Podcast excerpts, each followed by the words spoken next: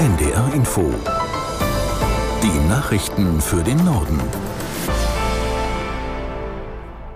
Um 11 Uhr mit Astrid Fietz. Die EU-Mitgliedstaaten beraten zur Stunde über das Lieferkettengesetz. Träte es in Kraft, müssen Unternehmen gewährleisten, dass bei jedem Produktionsschritt Umweltstandards und Menschenrechte eingehalten werden. Deutschland wird sich bei der Abstimmung enthalten, weil die FDP die Vorlage so nicht mitträgt. Das sorgt für Unverständnis sowohl in der Ampelkoalition als auch in der EU. Der stellvertretende Bundesvorsitzende der FDP Vogel begründete auf NDR Info den Widerstand seiner Partei.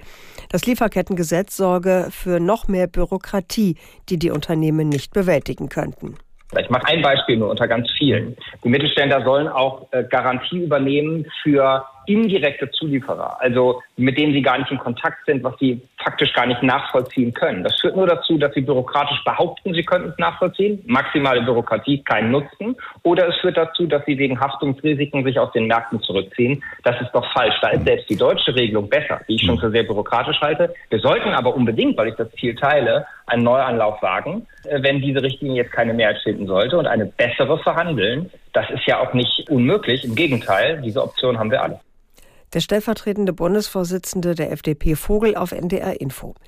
Bundeskanzler Scholz kommt heute in Washington mit US-Präsident Biden zusammen. Zum Auftakt seines USA-Besuchs hatte Scholz sich mit Abgeordneten aus dem Kongress getroffen. Worum es in den Gesprächen hauptsächlich geht, berichtet Mareike Markosch aus der NDR Nachrichtenredaktion. Es geht vor allem um die Zukunft der Ukraine-Hilfen. Zurzeit ist die EU der größte Unterstützer der Ukraine mit 84 Milliarden Euro. Scholz will jetzt dafür werben, dass auch die USA ihre Militärhilfe fortsetzen. Im Moment blockieren die Republikaner aber ein Hilfspaket im Kongress. Es gibt zwar neue Verhandlungen zwischen ihnen und den Demokraten, aber es ist unklar, ob die Republikaner zustimmen. Offiziell machen sie eine Unterstützung der Ukraine von einer schärferen Einwanderungspolitik abhängig. Die Veröffentlichung eines Untersuchungsberichts zur Dokumentenaffäre wirft neue Fragen zur mentalen Fitness von US-Präsident Biden auf. Auch ein erneuter Aussetzer sorgt für Zweifel an der geistigen Verfassung des 81-Jährigen. Aus der in der Nachrichtenredaktion Hauke Schelling. Bei einem Presseauftritt, bei dem Biden über die humanitäre Lage im Gazakrieg gesprochen hat, hat er den ägyptischen Präsidenten al-Sisi als Staatschef von Mexiko bezeichnet. Dieser Fauxpas ist ihm passiert praktisch direkt, nachdem ein Untersuchungsbericht zu seiner Dokumentenaffäre veröffentlicht wurde. Dabei war herausgekommen, dass der 81-Jährige während seiner Zeit als Vizepräsident unter Barack Obama Geheimakten privat gelagert hatte. Der zuständige Sonderermittler hält zwar eine strafrechtliche Anklage nicht für gerechtfertigt, aber er hat Bidens geistigen Zustand deutlich in Frage gestellt. Biden selbst wehrt sich jetzt. Sein Gedächtnis sei in Ordnung, hat er auf einer Pressekonferenz gesagt. Der Deutsche Bauernverband hat sich von einzelnen Protestaktionen der vergangenen Tage distanziert. Geschäftsführer Krüsken sprach in den Zeitungen des Redaktionsnetzwerks Deutschland von den falschen Instrumenten. Einige eigene Botschaften sichtbar zu platzieren sei wichtig und richtig. Das gehe aber auch ohne Blockaden, zu Krüsken. In Brunsbüttel in Schleswig-Holstein haben etwa 60 Landwirte heute früh eine Protestaktion begonnen. Laut Polizei blockieren sie mit ihren Traktoren mehrere Straßen und behindern so die Zufahrt vor allem zum Industriegebiet der Stadt. An deutschen Autobahnen sollen in den kommenden Jahren 1000 neue Schnellladestationen aufgestellt werden.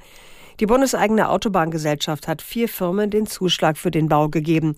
Demnach geht es um Schnellladepunkte an 200 unbewirtschafteten Rastanlagen. Die 1000 neuen Stationen sollen bis zum Jahr 2026 errichtet sein.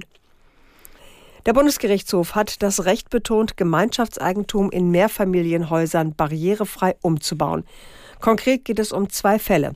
Im ersten billigte der BGH einen Außenaufzug im Innenhof eines Jugendstilhauses in München, im zweiten eine Terrasse mit Rampe an einer Wohnanlage in Bonn.